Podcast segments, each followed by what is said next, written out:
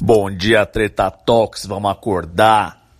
Cadê o Treta Talks nessa porra? É isso aí, rapaziada, tá chegando o episódio 100 e vai ser uma edição especial. Serão melhores momentos e bastidores do podcast.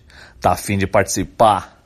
Envia logo uma pergunta ou um momento favorito pro equipe@treta.com.br, equipe@treta.com.br e usa a hashtag Treta Talks no Twitter, no Facebook, no Instagram, na porra toda. Vamos participar e fazer uma grande festa pro episódio 100 do Treta Talks, certo? É nós que tá. Vamos acordar. Muita treta, vixe, muita treta, vixe, I can feel it. muita treta, vixe, muita treta. Eu estou sentindo uma treta. I love the colorful clothes you wear and the way the sunlight plays upon her hair. I hear the sound of a gentle word on the wind that lifts her perfume through the air.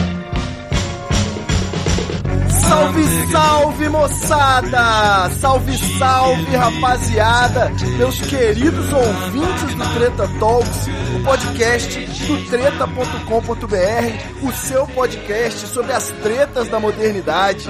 Aqui quem tá falando é o Ivo Neumann e eu espero poder contar com ela, minha querida Laura Cristiana. Olá, ouvintes, tudo bom com vocês? Tá mal, Laura Cristiana, pelo menos tá viva. Olha, vamos olhar o Tô copo mal, meio cheio. véi. É, tipo isso. É isso que dá, né? Você tá aí perto da Chernobyl brasileira, né? Brasília, Sim, bicho pega. completamente intoxicada. Bad vibrations. Bad, total. A todas as energias foram sugadas. Tudo, tudo errado, tudo errado. É. Tô aqui só o resto. Vamos fazer uma conexão aqui pra um lugar que também tá meio tenebroso. Quero saber aí notícias do nosso gerente do Treta Talks, doutor André Escobar. Salve, treteiros! Tudo certinho com vocês? Beleza, mandou uma variação do rap. Tô trabalhando aqui, tô fazendo novos modelos. Vamos ver o que fica bom. Excelente. Queria registrar aqui que esse podcast deu um belo de um upgrade, né? Desde que o senhor aderiu aí à nossa, nossa equipe. Então fica registrado aqui a nossa, como é que fala? Um elogio, já que não tem como dar um dinheiro, né? fica registrado um biscoito. No site do Treta vai ter a plaquinha de funcionário do mês. Funcionário do mês, é o cargo. Perfeito. Beleza. E agora temos um novo integrante na bancada fixa também aqui do Treta Talks.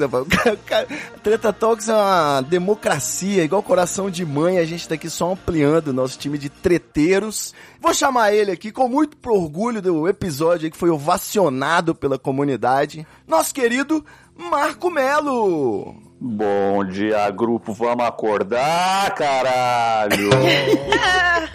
Se tem treta, eu quero estar no meio, filhão. É treta tox. Me chama que eu vou. É, o episódio de estreia aí foi uma terapia em grupo, rapaz. Até os ouvintes falaram que ficaram mais leve de, depois de ouvir, né? Aquela quebração de pau. Muito bom. E a gente teve uma capa altura também, com um nazista sendo socado. Sempre, então, né? foi um belo episódio de ouro. Foi ótimo. Foi a primeira vez que eu dei uma entrevista de verdade, foi pra vocês nesse episódio aí. Me senti até depois escutando, senti uma. Todos os meus vícios de linguagem me, me perseguiram durante aquela semana. Me causaram repulsa ouvindo depois. Não, mas é, a gente, a gente, todo mundo aqui tem os seus vícios, maneirismos, né? E a gente ainda bota uns barulhinhos na edição que é pra ficar mais constrangedor ainda. Delícia. Eu vou estender essa bancada hoje. A bancada tá grande, é episódio especial com tema quentíssimo. Eu vou chamar ele, que eu tive que fazer aqui uma, uma sessão de fonoaudiologia para poder pronunciar corretamente o nome dele. Meu querido Olga Mendonça! E aí, gente, tudo certo? Como vocês estão? Pô, mó honra de aparecer aqui, ainda do lado do meu amigo Marco Melo. Estamos todos sentindo em casa. Tamo aí. É, eu tô, a gente tá correndo riscos jurídicos aí com a família B9 de podcast, já que vocês são participantes do universo estendido lá. O, O BCO. O BCO. Exatamente. Então a gente tem que fazer aquele ritual de agradecer a família B9 por liberar os artistas. Muito obrigado. Valeu, gente. E o, o Oga participou de um episódio foda, que inclusive eu fiz uma viagem curta aqui, fui pra Manhuaçu outro dia, de Vitória pra Manhuaçu, uma estrada cheia de curvas, filha da puta, mas eu botei o Mamilos pra tocar aí, foi uma gostosa companhia durante a viagem, um episódio de quais músicas nos inspiram, né? E do Mamilos 208, foi muito legal. O Oga trouxe esse depoimento aí, já que ele é, além de designer, né, e filmmaker e artista plástico, ele também é MC, beatmaker. Então, um cara que conhece E lindo, do- né? E lindo. E linda. e essa voz, né, também, que esse aí vai ser tipo a SMR esse episódio. O pessoal vai ficar todo, todo, todo. E a gente vai falar aqui um pouco sobre música. E nessa de falar sobre música, eu fiquei perdidão na pauta. So- Qual seria o foco que a gente deveria ter para essa, essa, esse fenômeno, essa treta tão grande. Eu acho que dá muito para falar sobre as mudanças né, do- no mundo da música, no mercado, em relação à, à forma, em relação ao conteúdo, tudo que essa mídia vem passando e também esse movimento artístico, né, os reflexos da tecnologia na música. E a gente vai aproveitar e lembrar de algumas músicas gostosas que a gente ouve, conhecer um pouco os artistas novos e, obviamente, vamos fazer uns inserts das músicas, botar uma trilha caprichada e deixar o link pra tudo no episódio aí, no post desse episódio no treta.com.br. Beleza pura? Beleza pura. E vou começar então pra gente ter um, um- Como é que é? Saber o local de fala de cada um. Eu quero começar aí pela memória afetiva, né? As origens, né? O que que. se- resumidamente, o que que você ouviu quando criança? O que que seus pais ouviam? Qual que é o seu primeiro disco?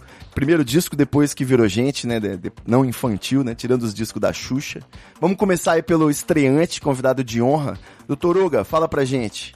Quem é você na fila do, da Jukebox? Cara, pra mim é meio engraçado, assim. Meu pai, ele não tinha. Meu pai gostava basicamente de James Taylor e qualquer coisa que tivesse violão. basicamente isso. Gostava um pouco de Jovem Guarda tal, mas meu pai não era um cara muito ligado à música.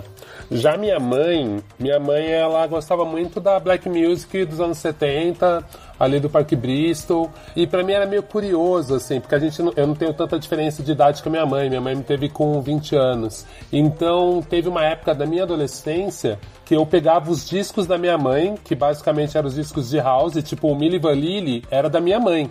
E eu tocava nas festinhas do prédio com os discos da minha mãe. Tipo, tinha uma coletânea que, tudo! chamava Adrenalina, da rádio Transamérica. E eu lembro que assim, era da minha mãe, não era meu.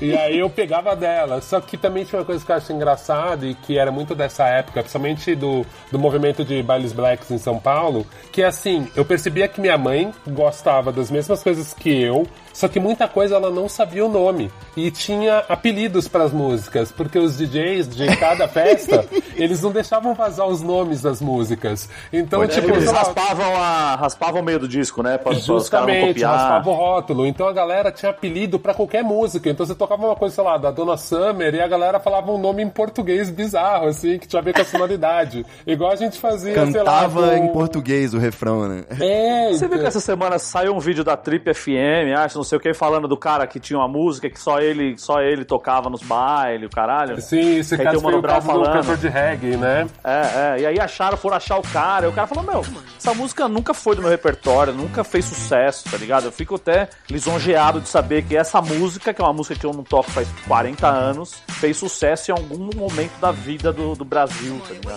É que, é que esse caso foi bem curioso, né? Porque era uma faixa de um cantor de reggae que ele gravou um- um- uma música que não tinha nada a ver. Ele, ele gravava early reggae, e ele gravou um soul.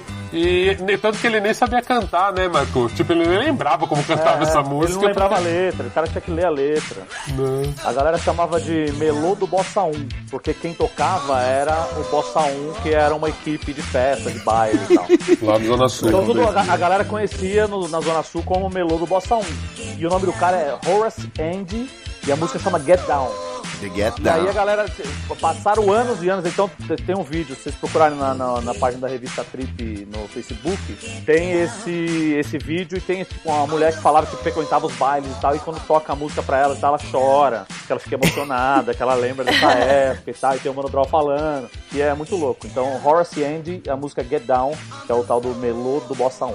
Irado. Aqui tem informação. Então, é, minha formação em casa foi um pouco essa. Teve essa coisa meio eclética, meio bagunçada de ser muito pop music do momento, porque minha mãe não tinha essa diferença tão grande de, em relação a mim. E meu pai tinha um gosto que eu achava meio, meio limitado, e que foi um gosto que ele levou até hoje. E que eu acho que é um pouco do que a maioria dos adultos fazem, né? Pega aquela música da adolescência e leva pro resto da vida. E meu pai é um caso desse, né? Pode crer. Mas em em relação à mídia, era rádio e LP, né? Basicamente. É, não, muito vinil, muita fita cassete e rádio pra caramba, assim. Rádio mandava. Você então já atacava de DJ, né? Pegava Cara, os, eu, os discão é, da mãe. eu sempre fui nerd de música, cara. Eu comprava a revista, assinava, comprava até aquela merda da Rock Brigade. Tipo, puta, toda essa revista ruim, eu adorava. Revista de violão, cara, com letra.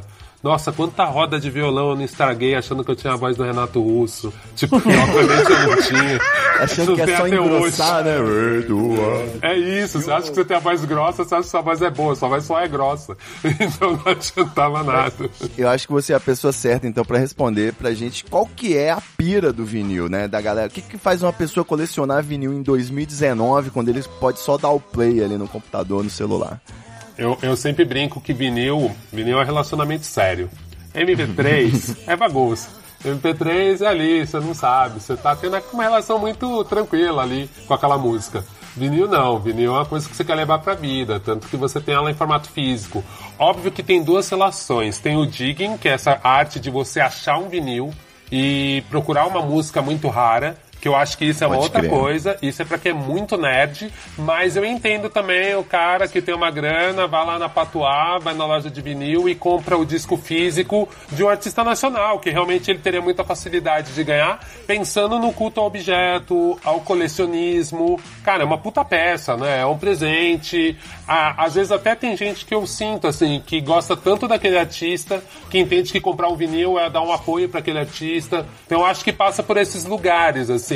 É mais um lance de você re- realmente respeitar aquilo. E já o MP3 é essa relação fácil, né, cara? MP3 é essa coisa que, tipo, cara, música é como água e o stream me dá essa coisa. Eu não preciso pensar, de repente tá no meu ouvido, eu tô achando. Mas não tem um aspecto auditivo?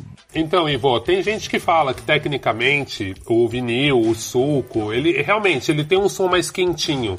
Mas, mas, agora tem gente que vai querer me matar. Cara, assim, você tem que ter um puta som pra ouvir isso nessa puta qualidade. Agora, pensando que as pessoas Exato. pegam um vinil, vão ripar numa qualidade podre, vão comprimir o som e vão jogar no MP3, tipo, eu não sei se esse preciosismo é o que pega. Agora, acho que o lance do vinil é o ritual. Ainda mais hoje em dia que a gente discute mindfulness, atenção. Quando você vai ouvir uma música em vinil, você bota pra ouvir o vinil, você senta em algum lugar, você pega o encarte, você vê. Então, acho que a relação Tem que do vinil... lado B, né? pô? É isso, você se dedica a fazer aquilo, você presta atenção, você acha bonito. E é isso, cara. MP3 você bota lá, passou 15 músicas, você não viu, você bota uma playlist qualquer, wherever, de repente passou, você volta. Então, eu não sei, eu, eu não consigo defender o vinil só pela qualidade de som, porque assim, confesso que muitas vezes, mesmo em casa, que eu boto o vinil com o som da minha vitrolinha, assim, que é meio podre. Então, não é isso. Pra mim, o que pega é assim, cara, agora eu tenho tempo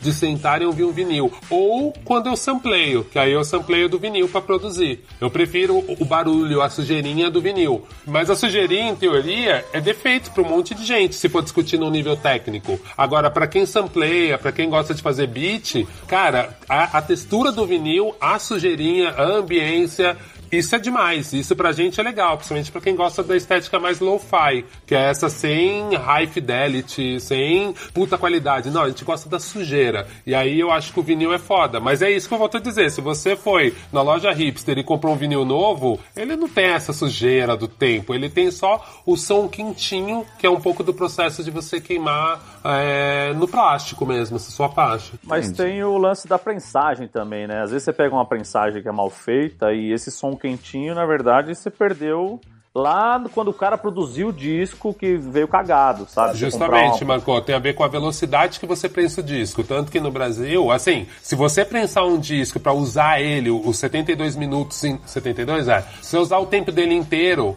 você. Tipo assim, ó, é mais ou menos como a gente grava um CD, gravar um vinil, né? Você pode botar na qualidade máxima ou você pode botar na qualidade mínima. E realmente, no Brasil a gente tinha plástico vagabundo, que não era os 180 gramas, e os caras gravavam numa velocidade qualquer. Então o vinil brasileiro, em especial, nem tinha essa qualidade toda, né, Marco? Que a gente tá É discutindo. isso, né?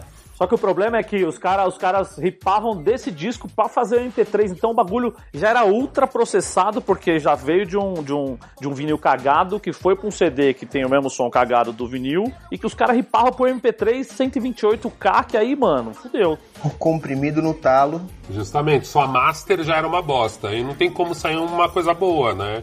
E ao mesmo tempo é isso, cara. Eu, é por isso que eu falo, eu nem gosto de cair nesse purismo, porque, velho, puta, a maioria das músicas que eu escuto e que eu ouvi, principalmente vindo do rap, nasceu dessa sujeira, dessa, dessa precariedade. E, e, de certa forma, sei lá, mesmo punk, sabe? Então, às vezes, eu também fico meio com preguiça de gente que é muito purista nessa questão da qualidade. Eu acho que a diferença mais é o ritual que você tem com a música e como você ouve. E aí, você ir para uma plataforma física ou digital muda um pouco, né? Essa forma, né? O Oga tava falando de, de, de todo o ritual que você tem com o vinil, de que é um processo muito mais uma relação de longo prazo e uma coisa mais complexa e tal, mas eu tô aqui pensando que isso é meio que um fenômeno muito recente. Agora que você tem o Spotify, que você acha qualquer coisa por aí. Lembra quando você tinha que caçar MP3? No Emule, no Winamp, sei lá, o que? Isso que era digging, cara. Você tinha que caçar os arquivos, abaixava um negócio completamente nada a ver, com o nome completamente trocado, e aí você tinha que caçar outro arquivo e tinha que torcer pra ter alguém online com o mesmo arquivo que você queria pra conseguir baixar. Era um trabalho do cacete, cara. Nem sempre foi tão fácil assim o MP3. Mas facilitou Mas, muito, né? Escobar, Em eu- relação aí a um sebo. Verdade. Então, eu acho que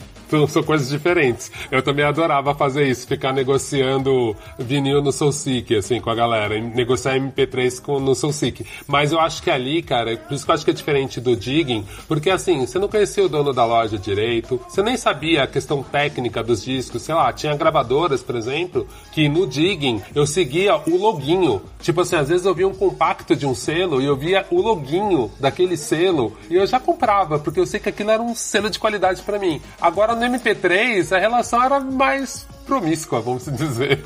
Né? Tipo, era uma relação, tipo assim, mais- ah, eu quero baixar muito. também, né? Você não tava gastando nada.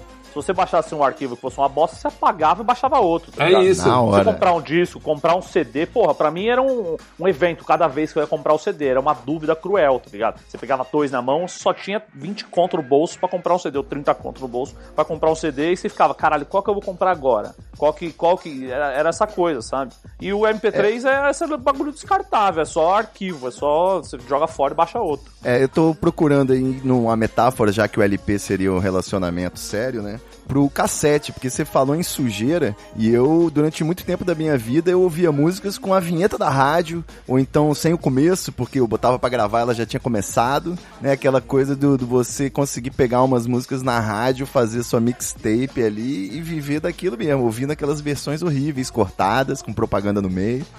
não sei, é uma. É basi- basicamente um, um sarro no portão aí na adolescência, uma coisa assim. É a O fita cassete. cassete é um relacionamento Mas era aberto. um lance de você, só de você escutar a música já era o prazer da, da parada da fita, né? Que era isso, você não precisava Porra, esperar. ela tocou no tocar, rádio né? e você capturou aquele Exatamente, Pokémon, né?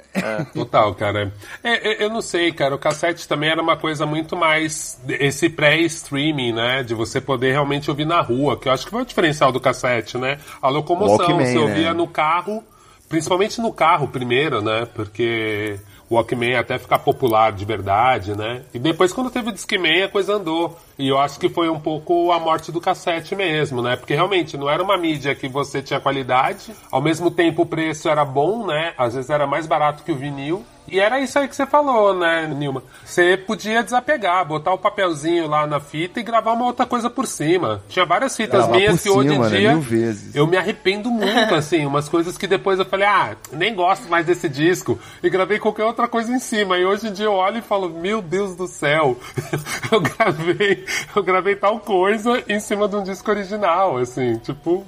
E eu tinha Eu só dei o desafio. exemplo do Walkman aí, porque meu pai teve o Walkman antes de ter o carro. Na verdade, muito antes de ter o carro. Gente, eu sou completamente hater da fita cassete. Mas eu- é muito fácil falar, já que eu, já, eu nasci em 95, né? Então, tipo, não foi uma pedra preciosa pra mim a fita. Porém, é, eu sempre tive uma, eu tive uma educação musical, assim, muito sólida. Que é praticamente a base, assim, de todo o meu gosto musical. Meu pai sempre foi roqueiro e tal, e sempre teve vinil, todas essas coisas. Porém, tipo, ele também curtia umas músicas da época, assim, o, o que hoje a gente chama de flashback, né? Tipo Roxette, Kate Bush. Que ele não, assim, não tinha vinil disso, não. Era melhor, em vez de comprar, sei lá, você vai atrás de um, de um vinil do Roxette pra ouvir só uma música, você compra o- um inteiro do Black Sabbath, né, pra ouvir todas as músicas.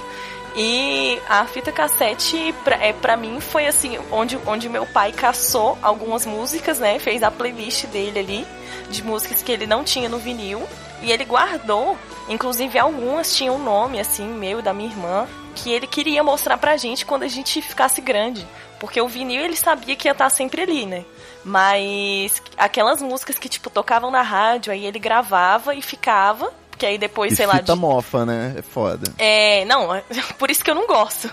Mas enfim, é porque pra mim é, é só é o plástico puro ali que se perde, né? Mas eu ouvi muita coisa assim, muita coisa mesmo na época. A gente sempre ouviu muita rádio, muita. Meu sonho de criança era, era ter programa de rádio e tal. E eu ouvi muita coisa que eu não tinha, não teria acesso ali pelos vinis e tudo, é, pela fita cassete. Assim, eu não gosto, mas foi o que me introduziu muita coisa.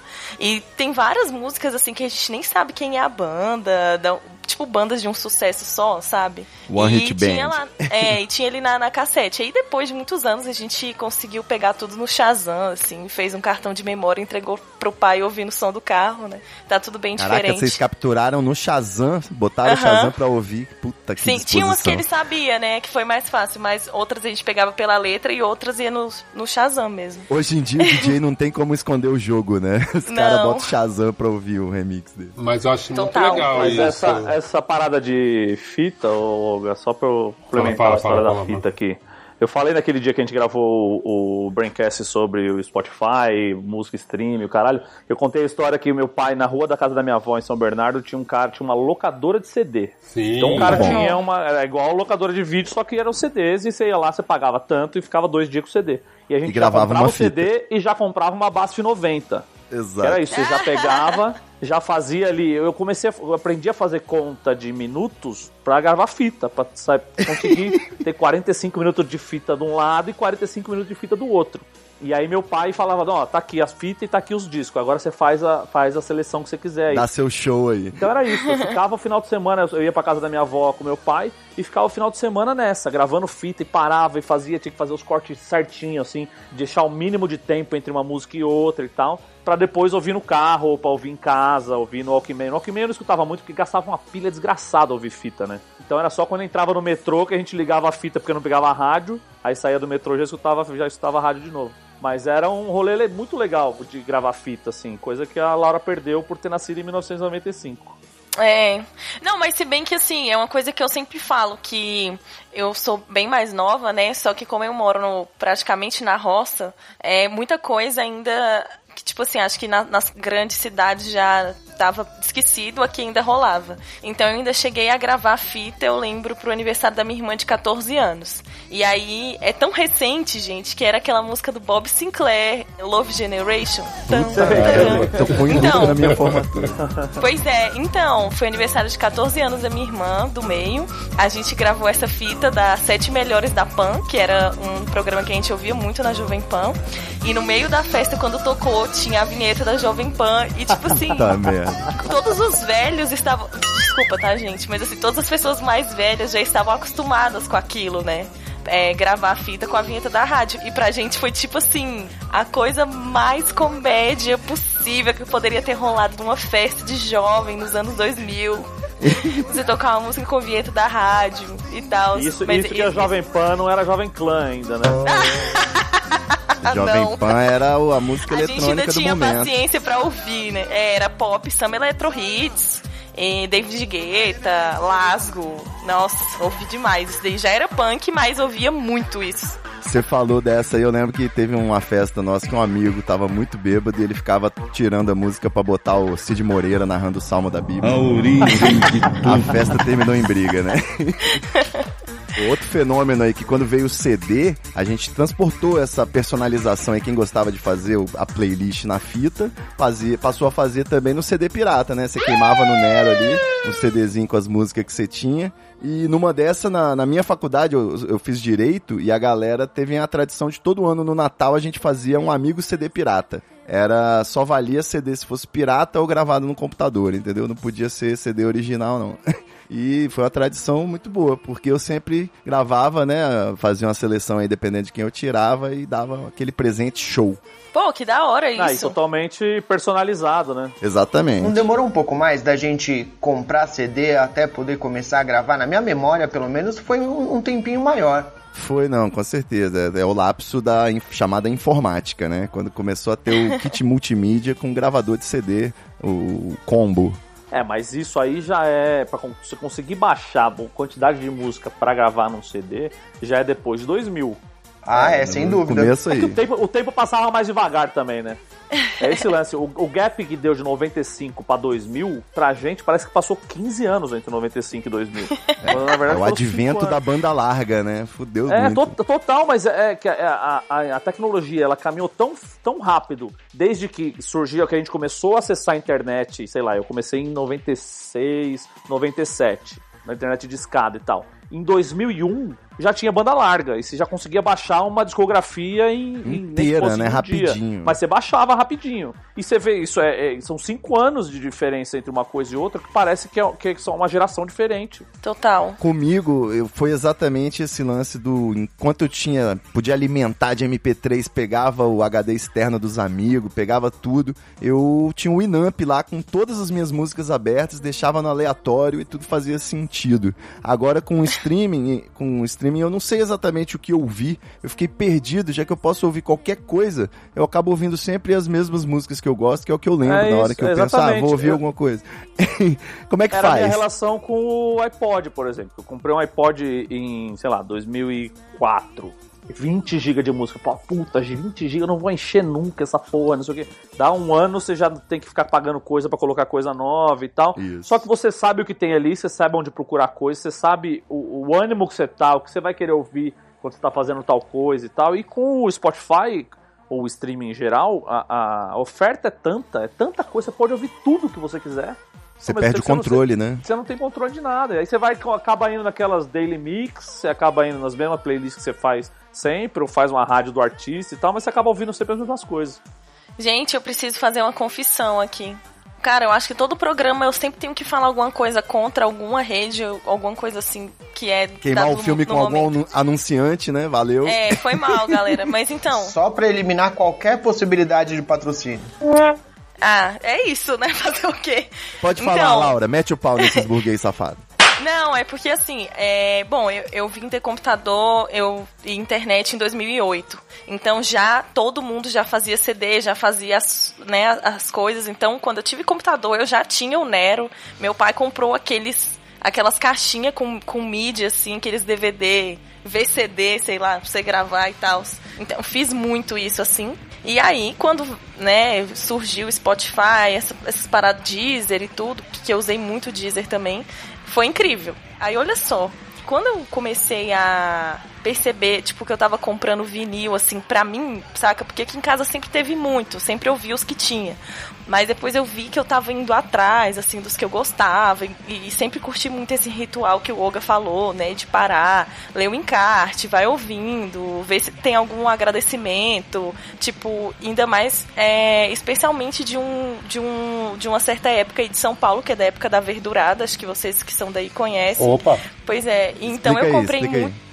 Verdurada era um evento que tinha é, de uma galera estreed, assim, meio Hare Krishna Ah, não, já também. não gosto. Não, não tem droga, É. não gosto. Pode seguir o assunto. Que é de hardcore, enfim. E, e desse- dessa época, né, dos anos 90, início dos anos 2000, saiu muita banda boa. E dessas bandas eu não conseguia achar na internet ainda, né? Hoje eu já consigo, mas as Shot Cyrus, é, Descarga, é, Infect, tinha uma coletânea também que eu era louca pra ter, que era Trash Master. E aí, eu sempre gostei muito de, de ouvir essas coisas. E eu fui vendo que eu tava perdida no Spotify. Que eu já não parava mais pra fazer aquela coisa assim, que é bem de roqueiro mesmo. Sim, eu sei que, claro, outras pessoas fazem, mas é você pegar, baixar o álbum da banda. E aí você vê essa coisa do selo, tipo, sei lá, você vê um, um disco da Epitáfia, assim, aí você sabe que, que tem uma mão boa, sei lá. Tem selo BR também, mas enfim. E aí eu decidi encerrar minha conta. E eu voltei aí pra Idade da Pedra pra baixar álbum. Na verdade, eu tinha um HD cheio. E aí, todo fim de semana, eu pego o meu celular, limpo os álbuns que tem, que eu ouvi a semana assim inteira, e coloco outros. E aí eu vou ouvir nesses álbuns durante a semana toda. E aí depois eu vou, troco de novo. Dá um trabalho, hein? Dá um trabalho, mas assim, meu celular Android é só conectar e arrastar a pasta. Bem rápido. Chupa, Apple. Não, o- o- Não, mas quem, quem assim- cura, faz, essa- faz essa curadoria de MP3 aí vai ser tratado daqui a um tempo como quem pega um vinil pra escutar e tal. Isso vai virar uma profissão, né? O personal pessoas- playlister.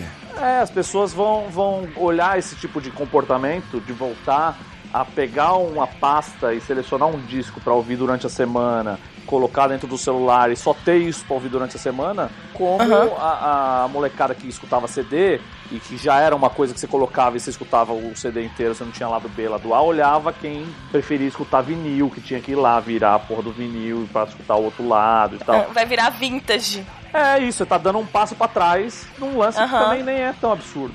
Não, não é, mas eu só, eu só ficava, às vezes é porque eu sou, talvez seja muito ansiosa, assim, muito perdida, e eu ficava incomodada com essa perdição, entendeu?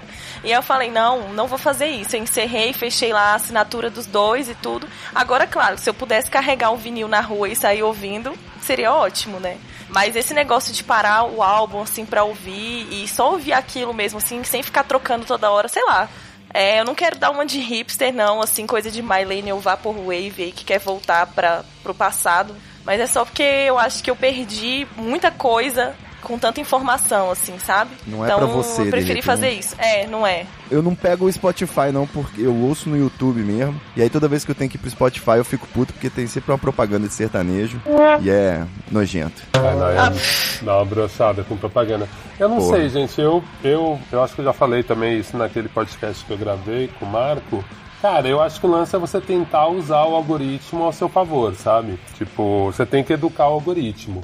Se você ficar dependendo de, das plataformas mais convencionais para te trazer coisa nova, a chance de você se decepcionar, até você educar o seu algoritmo, até você só deixar música boa lá, é imensa.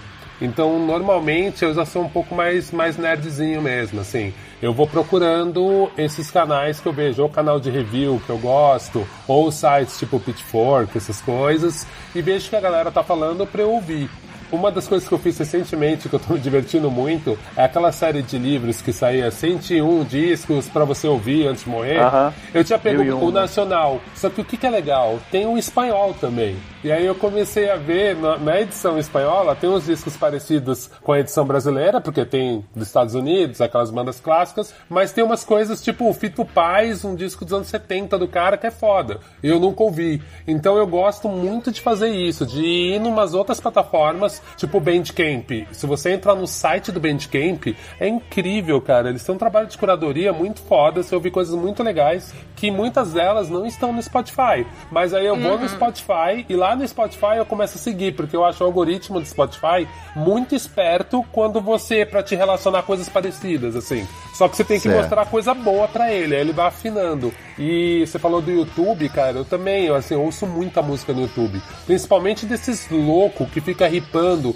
disco de reggae, tipo um compacto que não sai em lugar Isso, nenhum. Você começa a seguir esses loucos. Bom demais. Não, você começa a seguir esses malucos louco, cara. Quando você vai ver, você tá nos lugares, assim. Então é tentar usar essas merdas desses algoritmos que só deixam a gente mais radical para eles ajudarem a gente. Nesse ponto, e não só algoritmo, é isso. De repente pegar um livro espanhol e achar lá, sabe? Mas eu acho que a gente tem que ser responsável pela dieta de música que a gente consome, cara. É, eu acho que aí você vai ser mais feliz, aí você vai usar. Eu fico com um pouco, pouco de dó, principalmente da galera mais jovem, nem digo da gente, mais jovem que a gente, que tipo, putz, os caras nem tiveram isso, assim, como essa relação com a playlist, com o MP3, ela é tão forte, ela é tão cômoda, a galera nem se preocupa em tentar buscar uma outra coisa, ou tipo, nossa, eu vi essa música num filme, eu vejo que realmente eles sabem tudo que tá tocando agora, mas não conseguem muitas vezes absorver com profundidade. Óbvio que tem molecada nerd, e a molecada que é nerd de agora, eles são muito mais do que a gente porque eles tinham acesso a tudo, né? Eles não precisam gastar dinheiro, tá tudo ali, assim. Então eu vejo, quem pira em K-pop, cara, a pessoa aprende coreano. tipo, coreano fluente, porque realmente tem tudo ali. Isso eu acho incrível. para quem foi uma criança nerd, tipo, meu, que mundo maravilhoso é esse, né? Mas é muito louco essa, essa coisa da, de você. A gente não, não. Quando você cresce acostumado com o negócio, a gente não dá o devido valor ao que a gente tem hoje. Então, uma criança não sabe o que é você ter que sair da tua casa e ir numa loja de disco longe pra caralho, porque no, no, perto da sua casa a loja de disco não tinha o disco que você queria, e você tinha que fazer todo esse rolê, galeria e o cacete, não sei o quê.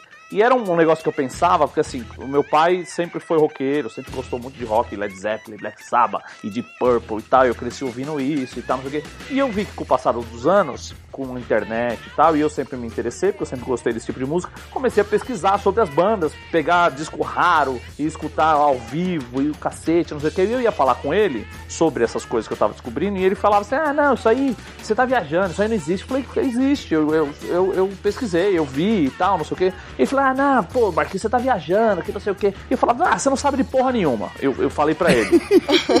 Resumindo, eu falei: ah, você, você fala que manja pra caralho, você não manja de porra nenhuma. E aí depois de um tempo eu fui percebendo que para mim é muito mais cômodo e muito mais fácil eu ter acesso a esse tipo de informação e a esse tipo de material vasto que eu posso escutar tipo 10 discos que ele nunca viu na vida num mesmo dia quando para ele, nos anos 70, ele, ele contava a história quando ele foi comprar o Led Zeppelin 4, que ele saiu da. morava na Moca, andou até não sei aonde, comprou o disco, aí veio alisando o disco o caminho inteiro até chegar em casa para conseguir ouvir e tal, não sei o que. E você fica naquela expectativa. E aí, quando você ouviu, tá, ele falou que colocou o disco e achou uma bosta. Falou, não, como é que o Led Zeppelin virou isso?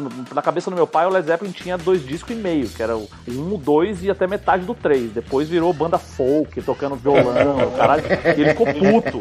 Claro que, claro que ele gostava, mas não, é, não era o preferido dele. Ele falava que para ele o Led Zeppelin de verdade era até o disco 2 e meio.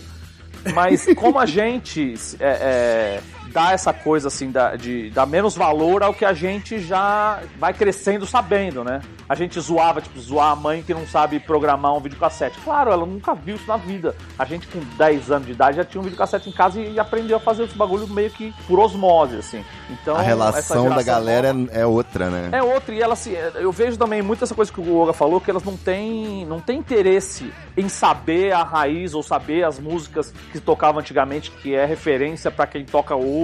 Então tem um camarada meu no trampo que ele nem é tão mais novo, ele é mais novo, deve ter uns 20, 23, 24.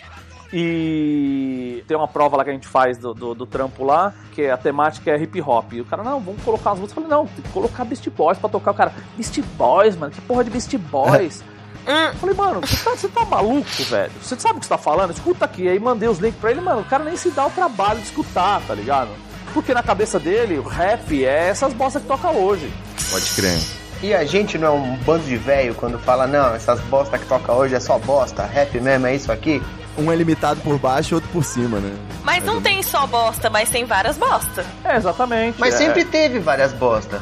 Ah, então! Então, mas é que as várias bostas não sobrevivem, né? É isso. É, essa, essa é a questão. E aí? A culpa foi da internet ou foi do acústico MTV? A gente tem que ser justo aqui nesse podcast. O que, vocês acham? Ah, o que, que desandou a produção artística aí, digamos, o, o que, como que o, o caldo deu uma, uma, Como é que é? Deu uma aguada? Cara, eu não sei, assim, eu, eu queria culpar a Acústica MTV de todos os mal da vida, mas eu acho que talvez esse BO eles não podem pegar. Eu, eu acho que teve um momento, cara, que foi muito maluco, que foi esse momento que a gente achou que a gente tinha vencido da indústria, que era aquele momento auge do Soul Seek, Tipo, meu, depois do Napster ali, aí Metallica, exclusão, começaram a tretar com o Napster e tal, e que a gente achou que venceu, falou, nossa, pirataria venceu. Puta que foda, agora foda-se. Aí rolou o MySpace. E aí eu falava com o MC do Canadá pelo MySpace falava, cara, que maravilhoso, que mundo é esse? E aí de repente veio a rebordosa, esses streams, que as gravadoras ganharam a luta. Elas botaram a gente tudo no quadradinho, a Netflix botou a gente no quadradinho e agora a gente só vê o que passou na Netflix, o que tá no stream. A gente para de procurar música. Por isso que eu falo, assim, eu, não- eu acho meio foda a gente culpar eles, sabe? Eu acho que de certa forma a cagada foi nossa, que a gente teve um momento extremo de liberdade e de repente, cara, juntaram as mentes mais brilhantes do mundo pra botar de novo a gente dentro de uns condomínios fechados, assim. Falou, cara, não, não, para. Tá muito assustador esse lance de vocês ouvirem o que vocês quiserem. Por outro lado, como eu tive banda e nesse momento de transição, assim, eu entendo essa questão do custo. Eu vou contar uma história muito rápida. Eu tive um grupo de rap, Projeto Manada, a gente lançou um CD com, sei lá, 14 músicas e a gente fez na caixinha e fez a arte e chamou fotógrafo foda e prensou incrível e aí levou lá pra loja que o Vitor tinha na galeria do rap e botou lá na prateleira tal. E eu lembro de ter levado pro Vitor e botar na prateleira e ficar um pouco na loja. E aí entrou um moleque e viu o CD tava vendendo a 15 reais. E aí entrou, porque só a gente, de custo, a gente pagava 6 reais pra fazer. E aí tinha um lucro da, da loja e, e o nosso lucro, vai, pra tentar cobrir o custo pelo menos. E eu lembro que entrou um moleque, o moleque entrou e falou: Nossa, pensei que esse CD fosse gringo. E aí eu achei aquilo incrível. Eu falei: Porra, o cara pirou no design, achou que o CD era gringo. E aí tinha assim: o Emicida não era conhecido, tá? Era mais um moleque do rap underground que ganhava umas batalhas bem no começo. Cara, o CD do Emicida com 28 músicas que ele chamava de mixtape, mas era inéditas músicas, não era mixtape, não eram mixadas uma na outra, não tinha beat gringo, era tudo faixas inéditas, a dois reais no envelope papel de pão. Aquele momento pra mim foi muito foda, assim, porque eu me senti antes, eu, o rei da pirataria, o mestre do underground, achando que não, mas calma aí, o público, quem gostar, sustenta sua música, acreditando em cauda longa, não, bom pela divulgação, a gente vai ganhar dinheiro no show. Eu vi na minha cara, assim, o moleque levou o CD do Emicida e, assim, real, o moleque foi muito mais feliz. O cara tinha quantas horas de entretenimento ali por dois reais? O meu, ele pagava 15 conto e, tipo, cara, ele tinha 12 músicas. No outro ele tinha 20 e poucas. Então, é louco, assim, teve um momento, cara, que é difícil culpar, mas eu acho que foi um pouco, talvez, eu não quero culpar a vítima, tá? Mas talvez um pouco da nossa culpa foi a gente ter sido tão passivo, assim, né? De ter aceitado esse jogo, essa mudança de jogo. E por outro lado, as gravadoras foram muito espertas, porque, cara, elas estão ganhando muita grana com o stream. E o artista nunca foi tão mal pago quanto agora. Então, putz, a gente perdeu o controle, cara. Mesmo artista independente, quando você vê quem tá distribuindo o disco dele, são as grandes gravadoras ou a stream, e aí você acaba ganhando, cara, nada, nada pela sua música, né? E você tem que ganhar em outros lugares. Antigamente a né? gravadora explorava o artista, mas ainda sobrava um quinhão do artista, né? Então os caras ficavam ricos vendendo disco. É isso. Não, e a Hoje, gravadora te dava uma isso. estrutura, né, cara? Pô, eu lembro, assim, dos amigos né, que eu fiz nesse, nesse lance da música. Cara, você comprava um apartamento com o Advanced da gravadora. Saca? Tipo, você comprava um apartamento. Hoje em dia é irreal, sabe? Tipo, você vai tirar do seu Ah, eu, tenho um, eu conheço um cara que fez uma música com o CPM que estourou pra caralho, e o cara, mano, comprou um carro só com o diretor da música. Sim, não, e é um bagulho vários que não existe mais hoje, tá ligado? Total, total, cara. Mas Assim, não, não mesmo- tem um lance de incompensação em relação a isso aí? O fato de hoje em dia você consegue chegar mais fácil numa vitrine? Do tipo, uma banda mais bonita da cidade consegue virar um meme poderoso durante uma semana? E- Mas eu quero dizer assim, você consegue pelo menos uma visibilidade pra tentar se jogar, por mais que a parte monetária, né, seja muito mais complexa hoje, né? Você tem que chegar a proporções maiores pra ganhar show, né? Essas coisas. É, o problema é você fazer uma carreira, né, Nilma? É muito fácil você ser conhecido hoje em dia. Ser conhecido é muito fácil. Realmente está bem mais fácil do que antes, né? Antes eram poucos veículos, você tinha que ter uma estrutura de gravadora para você ter assessoria de imprensa, para assessoria mandar mandar o CD pro jornalista, para todos os jornalistas, tinha o jabá nas Isso. rádios. Hoje em dia, em teoria, essas coisas diminuíram. Eu tô falando em teoria porque no sertanejo funciona da mesma forma, tá? E é o gênero que mais, que é o maior do Brasil, já sertanejo e funk, e a dinâmica é muito parecida com o que era antigamente, né? As rádios, tudo. Então quando você sai dos grandes centros e sai do estilo de música que a gente gosta, que não deve ser nem 4% do que a música ouvida no Brasil, a gente vê que, assim, é uma liberdade, mas ela é meio falsa se você pensa em carreira, né? Óbvio que aí é o Pra não deixar tão pessimista e pra agora salvar os músicos que estão tentando se matar agora, óbvio que se você entender minimamente de direito autoral, se você estudar, cara, ainda tem muita brecha de dinheiro, assim, tipo, o YouTube teria que te pagar. Então tem muita grana que fica presa no ECAD e que, cara, a gente nem sabe, sabe? E tem gente ganhando dinheiro em cima, em cima dos seus direitos. Mas, velho, são, assim, pouquíssimos músicos que sabem, sabe? Tipo, como ganhar dinheiro com isso, como licenciar, como fazer isso direito. Então, putz, eu, eu tenho dúvidas se. se- eu, eu, sei, eu sei te dizer porque aquele modelo antigo não era bom, mas eu não sei te dizer porque que esse modelo novo é melhor, sabe? Nessa onda aí, você apostaria mais na tendência aí da- das fórmulas comerciais, né? Já que os caras conseguem fazer em laboratórios hits, né? Daqui a pouco seguindo até um algoritmo, cada as músicas. Daqui a pouco não, né? Já tá rolando tá, já tá mil grau. elaboração em cima disso. Ou nesse viés da criatividade, né? Você ter também a possibilidade de ver novos artistas aparecerem aí pelo talento, por mais que eles não consigam ganhar uma grana, mas em- pela arte a gente vê aí o ritmo contra o algoritmo, como é que é? Vocês Ah, apostariam cara. em qual tendência? A gente pode imaginar aquela distopia do filme Judge, que eu não sei se era o Judge ou o Demolidor, que na rádio só tocava jingle de até um minuto, né? Não tinha mais música. Demolidor. Verdade, verdade. Cara, eu eu não sei, velho. Eu, eu tô meio. Eu, eu confesso que agora eu tô num momento bem. Ainda tô, eu ainda tô pensando muito sobre esse futuro da música, sabe? Porque eu não acho também que, por mais que eu veja, tinha, tenha visto o vídeo da Vox, que mostra mesmo que as músicas pop elas têm muito o mesmo acorde e que dá pra você fabricar um hit e tal.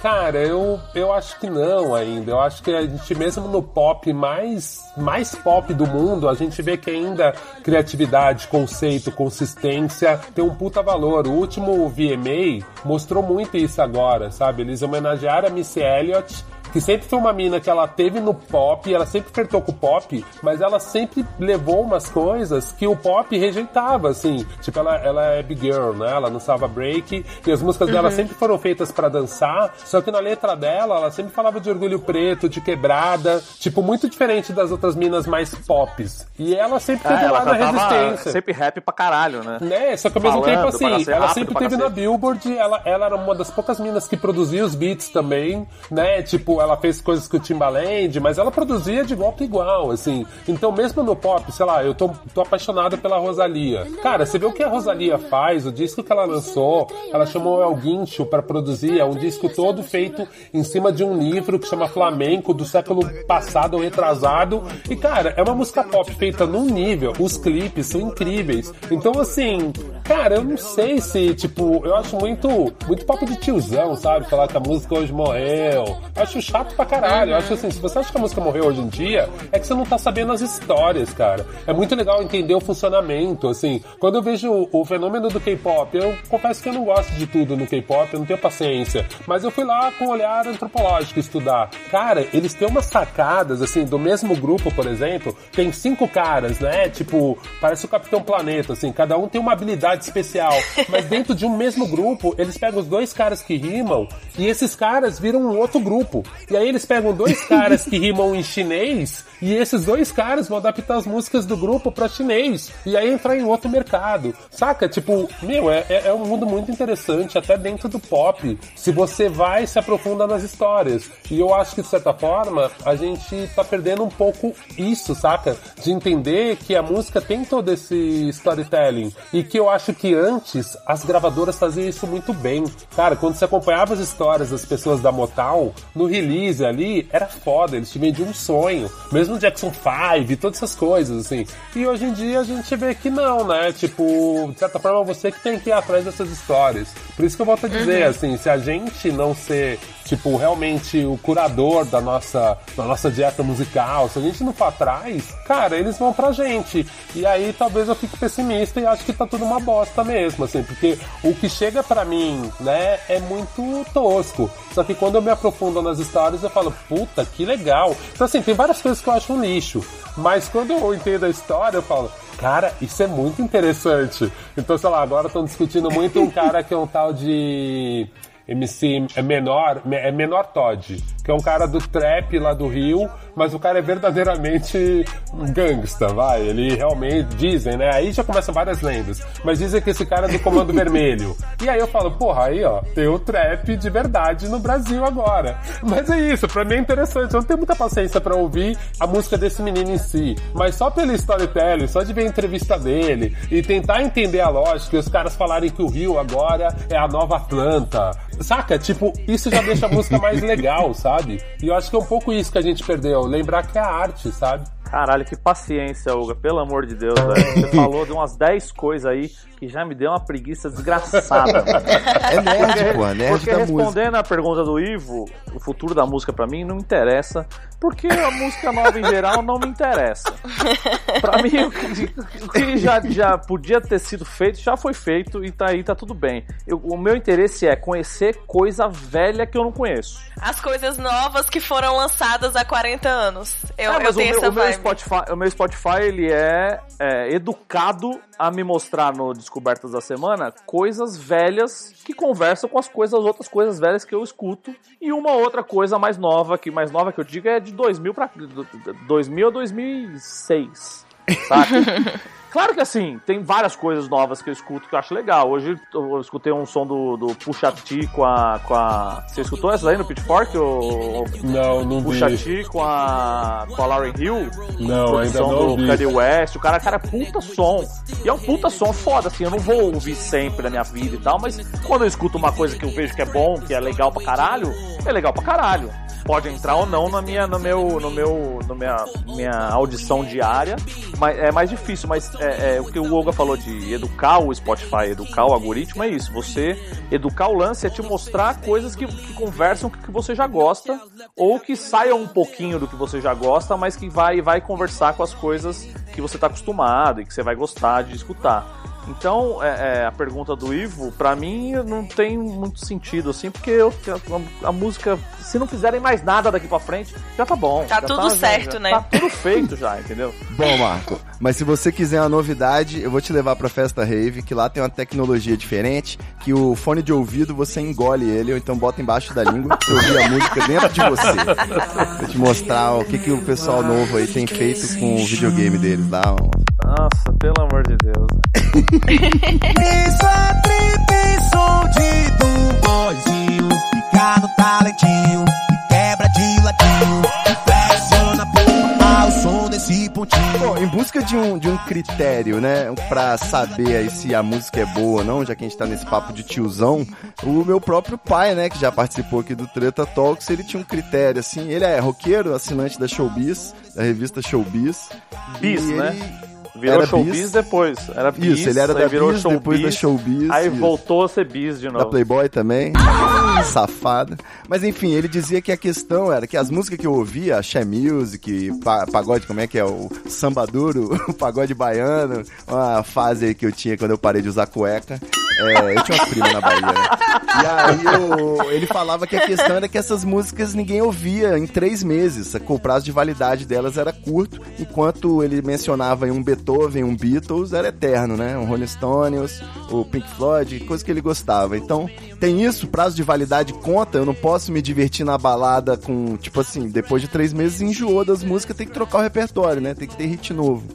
Então, mas isso aí dá a volta, né? Porque isso aí, depois de um tempo, por exemplo, eu na, na minha adolescência, enquanto eu era moleque e tal, eu morando morador de periferia, a rapaziada só escutava pagode, que é o pagode 90, que é o pagode 90 de hoje. Que eu abominava. Meu negócio é só roqueiro, eu ouvindo rock, ai, sai daqui, seus sem cultura, BBB, blá blá blá. Só que, mano, essas, essas paradas você, você absorve por osmose. E, e- e aí, quando, essa, quando dá essa volta e que tem esse flashback, essa coisa, e você vai prestar e você ouvindo a música, ela te traz. Te traz lembranças, ela te traz essa nostalgia, e você percebe que ali tem de verdade um, tem um, um talento ali. O cara tem um talento pra fazer aquele negócio. Ele tem um talento de fazer aquilo ter virado sucesso, saca? Então, a- essa, é, ao mesmo tempo que essa música pode ser descartável ali numa época do, do- da sua vida, ela pode dar essa volta e virar algo cult, que é isso, é o pagode anos 90, que você teve, teve- tem festa temática pagode anos 90, os caras fazendo um show tipo o Amigos do Sertanejo lá com, só com pagodeiro, ou mesmo o Axé, que vira essa coisa do. O compadre Washington hoje em dia é- é É como que ícone. fala? É cult, é ícone, exatamente. Então, é, é, o julgamento quem faz é o tempo, no final das contas, né? É, o que era pra ser descartável vai ser descartável mesmo e vai tocar nesses, às vezes em festa que toca hits e tal, mas vai tocar uma música e já era. E quem tinha realmente talento e que, que fez o negócio de verdade mesmo, tá- pe- é, perece. Perece não, é. Como é que fala? É. Dura, né? Permanece. Permanece, exatamente. Perene. Perene, essa é palavra, não perece, perene. Gente, eu já, eu, assim, nasci roqueira, né? Nunca fui outra coisa, sempre fui roqueira. Aí depois fui virando punk e tal. E na época da minha adolescência, que era muito essa vibe mix, Jovem Pan, é, aqueles canal CBS de clipe e tal. Tocava muito assim, Shakira, Nelly Furtado, tava começando, estourando a Rihanna, é, a Britney tinha acabado de voltar, né? E eu, e eu também super rejeitava, assim. Minhas irmãs ouviam muito, o pessoal da minha escola ouvia muito. E eu ficava tipo, é, música de rádio, não sei o que. Eu gostava de ouvir aqueles da madrugada, né? Porque era só as músicas antigas e tal. E aí, esses dias eu tava junto com os amigos, assim, da minha idade. E aí, no carro começou a, a tocar aquela Promiscuous Girl da Nelly Furtado. E todo mundo. Grande sabe, música. Grande música e todo mundo sabia a letra inteira, todo mundo dançando e assim, todas as pessoas que estavam no carro eram roqueiras junto comigo, assim, na adolescência, bebia vinho no cemitério, essas coisas tudo.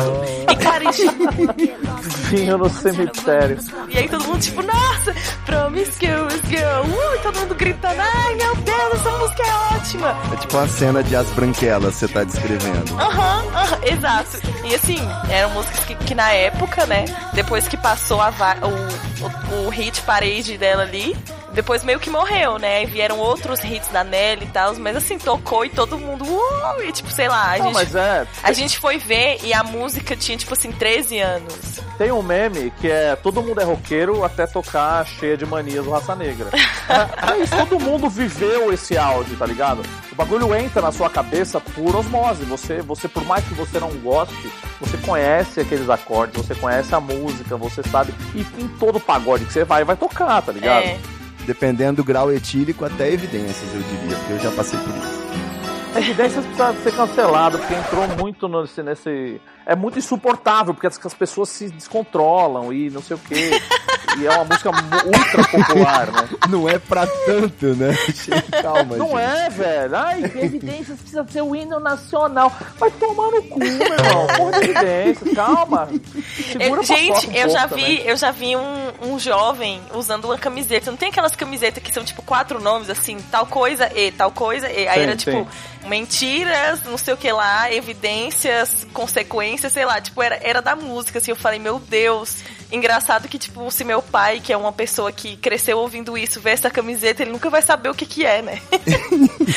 Ô, Escobar, você tem uma banda aí, você vai ficar caladinho, não vai, não vai deixar a gente saber quais são os seus guilty pleasures e sua relação com a música, pô?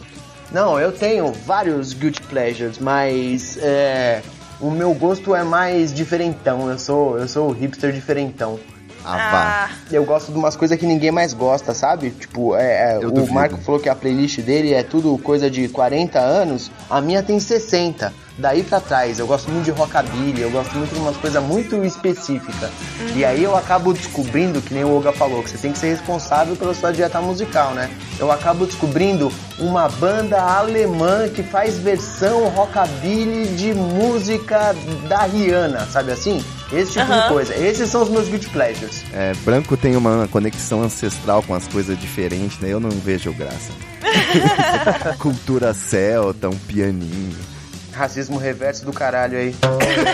Véi, ô, ô Escobar, mas, o- mas o Ivo tá falando isso, mas se você pedir pra ele falar o que, que é rockabilly, acho que ele nem sabe. Claro que eu não sei, você viu, minha cultura musical é limitada a gera samba, molejo, minha querida. Mas o que eu sei é que o Rick Amaral foi tocar um set, ele começou a mandar um remix psicodélico de uma tarantela, uma música de imigrante, sabe? E aí a gente tava em Minas Gerais, foi aquela gente branca dançando que tava se conectando com seus ancestrais. Eu fiquei ali do lado olhando assim, fumando meu baseado, pensando, pô, acho que eu vou lá pra, pro palco principal. É, Essa começou aquele papo de ah, porque a nona macarronada da Ah, nona. como é a versão psicodélica de Terra Nostra, eu tinha tomado um cogumelo, rapaz, foi complicado. Essa coisa moca, insuportável. Pô, galera, acho que a gente tem que fechar o episódio, né? Eu ficaria aqui o dia inteiro.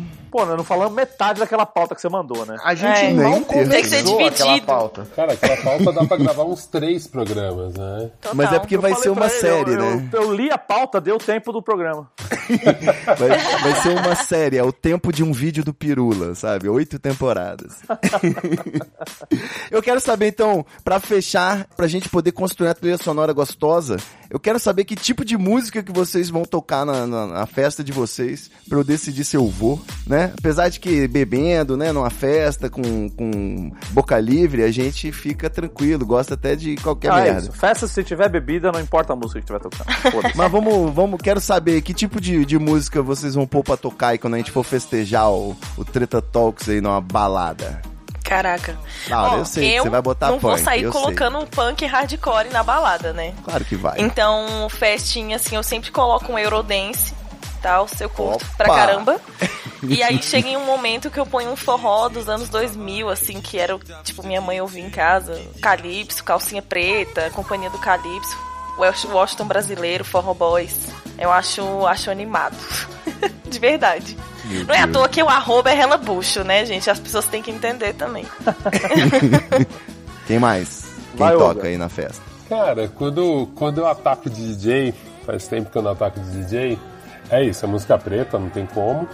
Mas eu gosto de misturar, sabe? Eu sempre gosto de brincar, de tipo, tocar originais e sampleadas, um pouco parecido com Escobar, de achar umas versões malucas assim. Então, sei lá, se eu vou virar uma música do Fudiz, eu procuro um original que sampleou o Fudiz ou alguém que fez uma versão de um refrãozinho do Fudiz. Então eu gosto muito de amarrar essas coisas, né? Boa. E atualmente, uma música que entrou pra minha playlist, uma música que eu tô ouvindo muito, é a MC Tá. Eu até acho que citei ela em outros podcasts. Cara, essa menina, ela gravava funk mais convencional.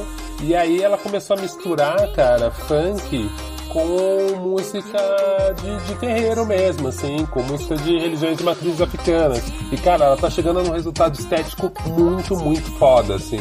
Então a MC Tá é um tipo de som que eu gosto, porque tem uma ancestralidade. Então, meu, você olha pra ela e você fala, cara, é Clara Nunes. Só que ao mesmo tempo é de agora, ao mesmo tempo conversa com a favela, mas se você tocar numa festinha super hipster de Pinheiros também ninguém vai te olhar estranho. Então eu gosto muito dessa galera que consegue misturar tudo e ao mesmo tempo tá todo mundo confortável ali e ao mesmo tempo tá todo mundo desconfortável. Tipo, que porra é essa? Então assim, isso é o que me agrada, é isso que eu gosto, assim. Eu gosto de, quando eu tô tocando, eu gosto de surpreender e eu gosto de fazer essa brincadeira. Tocar, tipo, Claudinho e Bochecha, tá todo mundo, uau, que legal. Aí de repente eu jogo uma coisa estranha, aí eu volto, toco, sei lá, qualquer coisa, shampoo, uma coisa bem pop, e aí a galera, oh, que legal. Aí eu plau, levo todo mundo pra outro lugar, começa a ouvir música, um rap alemão. E de repente a pessoa tá dançando, nem entendeu, e tá tudo certo. É isso que eu, que eu curto na pista, assim. Parabéns, Diogo. Parabéns. Paciência, né? Aí, eu, eu numa festa minha, eu- se eu fosse fazer uma festa, que eu não faço festa porque eu não vou ficar pagando bebida pra vagabundo. Não, mentira.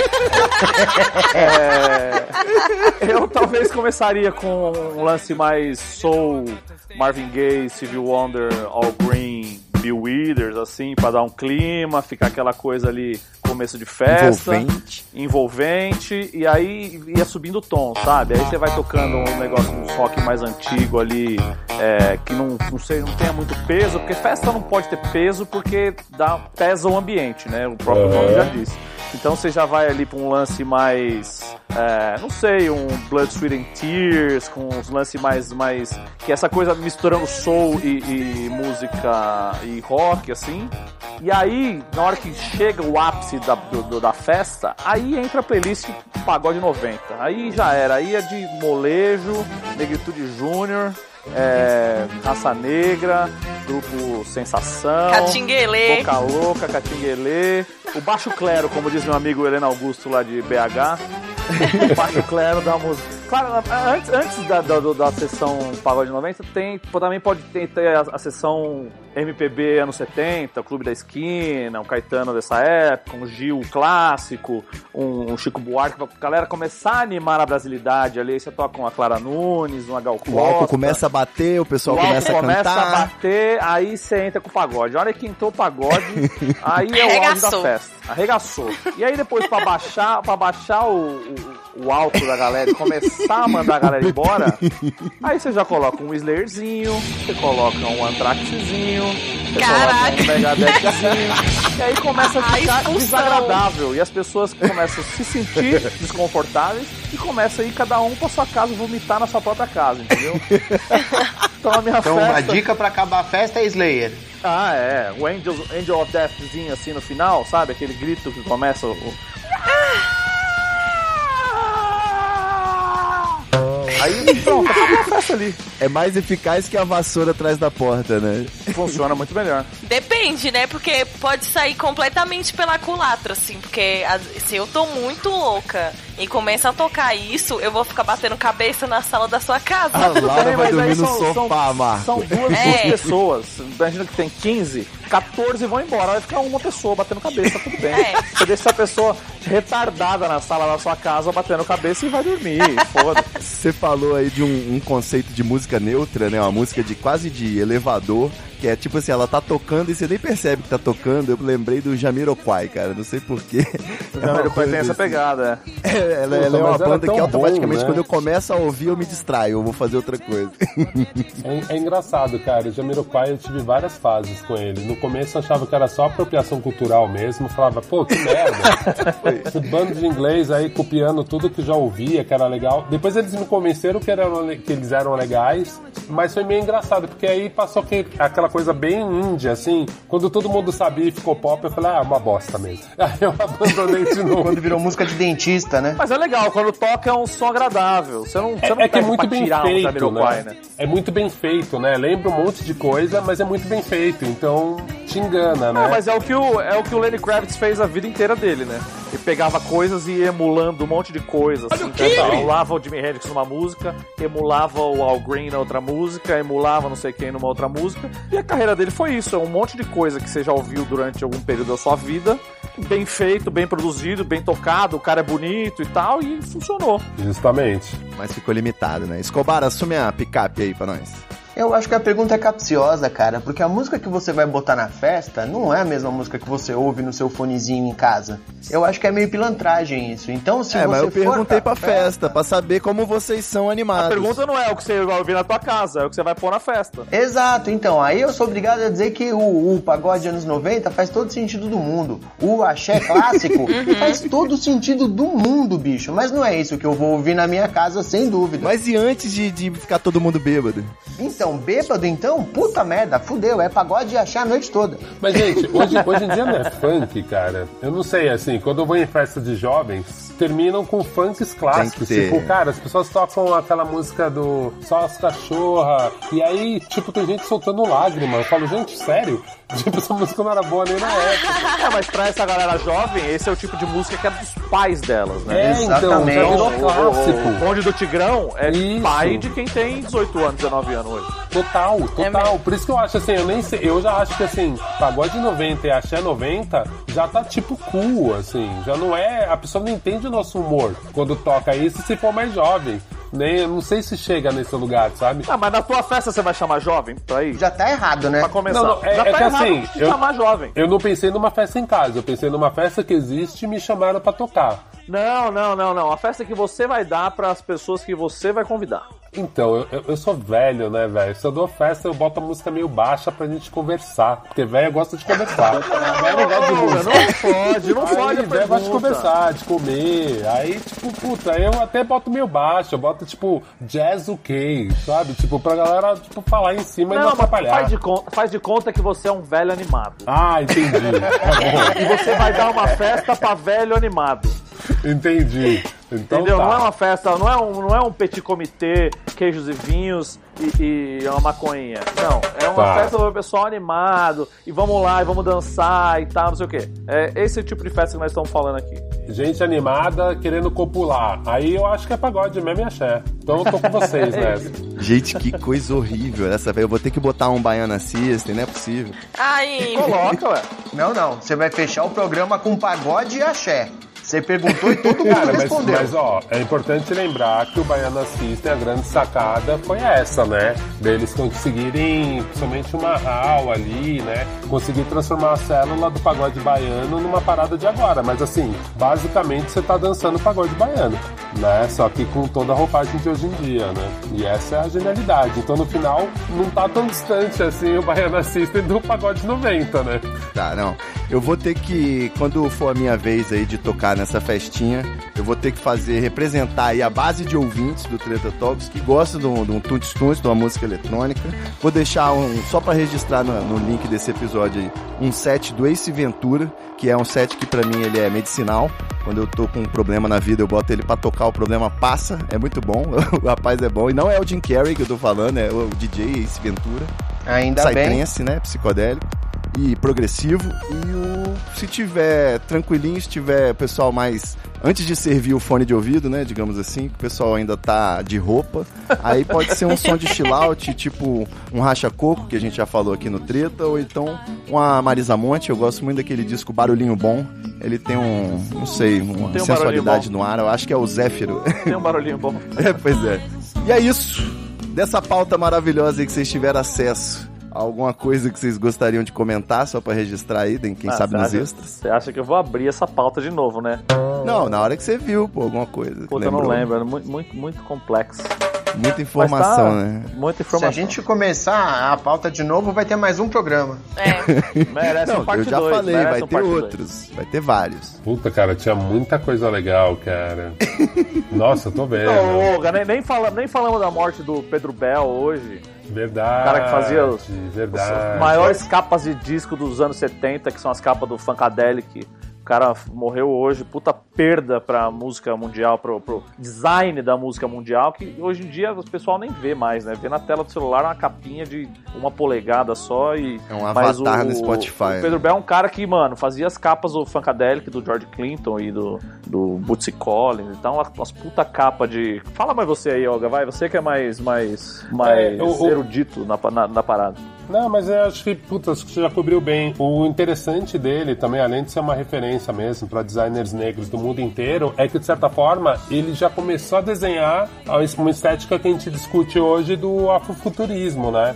Então ele conseguiu transformar Total. toda a loucura dos caras do Funkadelic, né? E tipo, em ilustração mesmo. E ele tinha um estilo muito pop. Só que ele também tem a carreira dele de artes plásticas que é um pouco diferente. Mas as ilustrações, eu acho que ele conseguiu botar uma parada muito pop, psicodélica, tipo, só que uma versão negra. Porque as pessoas acham que a psicodelia é só dos roqueiros branco chato. E aí quando você vê ali, você fala, cara, que legal. Tipo, é muita cor, é, ao mesmo tempo tem um lance meio tropical. Então é um cara que realmente vale a pena E aí a gente lembra qual era a função do vinil, né, cara? Você tem uma arte num tamanho foda que valorizava, né? Você não tem que pensar hoje como quando eu faço capa pra artista, eu tenho que ficar pensando, tipo, isso funciona com dois centímetros? Isso funciona com meio centímetro? tipo, ó, não precisa escrever o nome, porque no Spotify tá escrito o nome da pessoa. Então, se for pra escrever o nome do artista na capa, tem que ser a melhor fonte, de um jeito que a tipografia vira quase uma ilustração, porque senão realmente eu tô perdendo ali um, espaço precioso pra impressionar alguém, né? É, das pautas que foi, cara, puta, tem uma que eu amo, mas eu acho que nem dá tempo de comentar, mas eu acho que tinha que ser um programa, cara, que é essa, dá pra ouvir música de protesto sem protestar, cara. É uma coisa que tá me pegando muito, assim, de ver, cara, Sim. como tem músicas incríveis, como tem, como a música ainda é muito poderosa nesse momento que a gente tá vivendo, mas como poucos artistas têm peito pra fazer igual o Brown fez em Curitiba, assim, foi uma das coisas mais incríveis que eu vi, assim, o cara peitar, tipo, meu, uma plateia falar, então, né, tô aqui em Curitiba, tal, vocês estão ouvindo o meu som, vocês vieram aqui, mas vocês voltaram tudo no Bolsonaro. tipo, isso é muito foda, assim, de você lembrar, porque a gente vê, né, que, ah, enfim, o jovem hoje, ele adora causas, ele tá ali na rede social, se posicionando e tal, mas ao mesmo tempo eu vejo que poucos artistas levam essas atitudes mesmo a esse nível, assim, como elas funcionam no mundo real, assim, você vai negar esse tipo de patrocinador, você vai, tipo, peitar o seu público quando você for numa cidade super reacionária e sua música de protesto, você vai falar pra esses caras e, tipo, puta, eu eu realmente eu queria ver mais disso, mas eu acho que realmente é um programa inteiro pra tentar achar essas incoerências aí da música, da arte, do discurso. Excelente. Temos um segundo programa planejado, então. Beleza. E aí eu quero também que a gente faça o nosso programa sobre misturas, né? Os remixes, mashups e colaborações, etc, né? Acho que vale um papo depois também. Ah, isso Boa. é demais. Vou hein? passar arroba. Arroba Relabucho. Com X. Puxa o bonde aí pra gente. Arroba Relabush com X. Sobreviveu. bom, pe- sobrevivi com voz. Já que eu- esse foi um, um episódio que é de um assunto assim que eu comento muito no Twitter, então se quiser ouvir música, disco, vinil e falando besteira sobre capas e gravadoras e selos, arroba Relabush com X, é nóis. Olha aqui já vá bem feito, hein? Doutor, arroba Belinha Escobar, como é que é? Belinha é B-E-L-L-I-N, Escobar é Escobar mesmo. Me segue, vem comigo, eu sou um cara legal. Pedi desculpa que eu mal falei hoje porque eu fiquei ouvindo aqui, aprendendo com os excelentíssimos professores convidados, mas eu sou um cara bacana, eu juro. Praticamente supervisionando, né? Gerenciando. Doutor Marco Melo, seja bem-vindo aí ao Treta Talk, segundo episódio, arroba Marco Melo. Arroba Marco Melo com K e dois L's. Me acha lá que ali é CMV 24 por 7. Eu dou umas dicas de música ali também que eu gosto, música que eu tenho ouvido, música que. Enfim, matérias de, de- sobre música e sobre política e sobre futebol e sobre filme e sobre o que der na telha ou pessoas que me irritam do- do- no meio da rua. Tá tudo lá. É, vem com nós. Praticamente um terapeuta. Praticamente. E doutor arroba Olga Mendonça, não é isso? Como é que é? Deu? Desculpa qualquer coisa, agora eu vou ter que ficar falando isso, porque a bancada, bancada cheia, né? o apresentador sequelado. Não, é isso aí mesmo, OGA Mendonça, né? Olga Mendonça. Eu tô no Twitter e no Instagram. No Instagram eu faço uma playlist. É, eu deixo lá no meu, no meu histórico do Instagram, nos, nos moments já. Eu deixo uma playlist que eu replico ela no Spotify também. Cheia de descobertas, que chama Para Meus Amigos. Então, quem me segue lá, volta e meia, eu boto uma playlistzinha de som que a galera pode ouvir no Spotify e ouvir por lá também. E aí é essa loucura sem critério. Aí é tudo que eu acho legal, eu meio boto lá, dica de livro, mesma coisa que o Marco. Talvez um, um pouquinho menos, menos crítico como o Marco é, mas Um pouquinho mais Um- um- resignado um- com a realidade. é um, um pouquinho mais otimista em algum momento. mas é isso aí. Mas já dá pra você cobrar uma mensalidade aí por essa curadoria, né? Melhores amigos, botar um- uma descoberta plus. Cara, tá, tá rolando, viu? Tem, tem uma galera me descobrindo aí por causa disso. Eu tô ficando bem feliz, assim, porque, meu, é isso, né? Eu, eu iria fazer isso de qualquer jeito. Eu só tô compartilhando. Maravilha. Você vê quando o cara é disruptivo, né, meu? O cara pega uma rede social de imagem pra botar playlist. Vou te falar, viu? É, não. Vanguarda. Ele mergulha no universo da música aí pra trazer pra gente o filé, né? É praticamente o cara que cozinha metanfetamina e a gente tem que dar valor, porque alguém tem que fazer esse trabalho sujo. né? Mas, cara, disruptivo mesmo são os moleques agora em Hong Kong, né? Os caras estão organizando protesto pelo Tinder, velho. Isso achei muito genial. Caralho. Pelo Tinder, velho. Como os caras conseguem? foda. Porque eles viram que as outras redes estavam sendo observadas e a galera tá usando umas redes que a gente nem imagina pra organizar protesto. Isso é, isso é maravilhoso. Genial. em breve pelo Secret, né? Quem lembra? Né? Não. Total, né? É isso aí, então. Valeu, rapaziada. Uma honra tê-los aqui nesse programa, nesse episódio musical. Vou botar aí o som na caixa pra galera que ouviu esse papo e a gente volta, se vocês puderem, pra continuar o papo sobre o mundo da música, o mercado da música, a tecnologia, a evolução. É isso aí. Valeu, galera. É nóis. Até a semana que Tchau, vem. gente. Valeu. Valeu. Obrigado. Beijo. Muita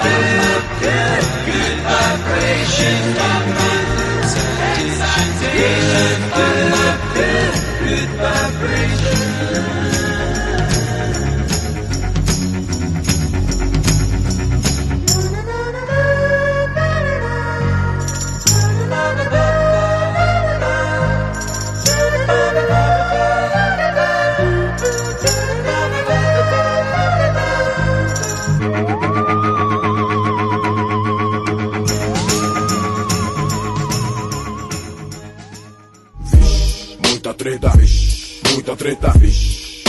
I can feel it. Muita treta, vixe. Muita treta. Eu estou sentindo uma treta.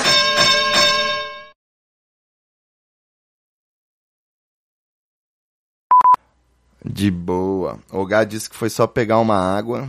Oga. Oga. Repete. Oga. Oga. Oga. Sem A. Oga. Sem A. Sem Oga. Oga. Oga. Oh, não faz eu rir muito hoje não, velho, que hoje eu tô debilitada. Não, não prometo nada. Como é que é isso, Laura? Pô, velho, foda. Oga. Ah, garoto, aprendi a falar. Oga. Isso, garoto.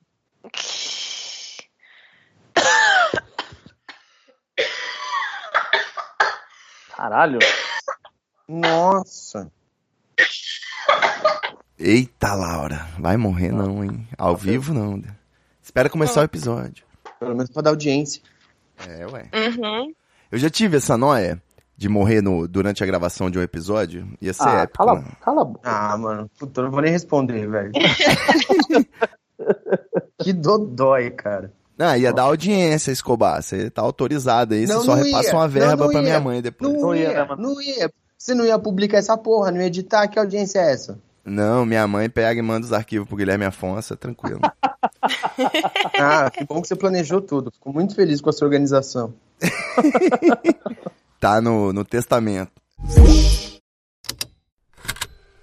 Estalo Podcasts.